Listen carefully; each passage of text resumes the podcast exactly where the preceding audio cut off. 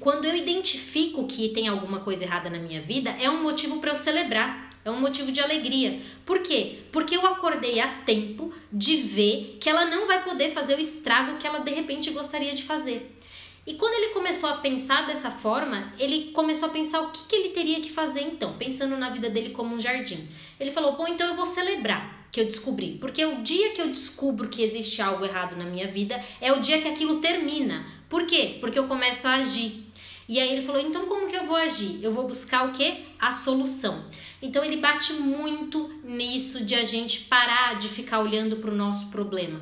Para de se julgar, para de se maltratar, para de remoer as coisas do passado, para de ficar julgando o que você fez, que você fez errado, que você poderia ter feito diferente. É, para, esquece, rompe o padrão, acabou. A partir do momento que você, putz, Entendi o que aconteceu, você agora começa a agir. Você faz o que? Você vai em busca da solução.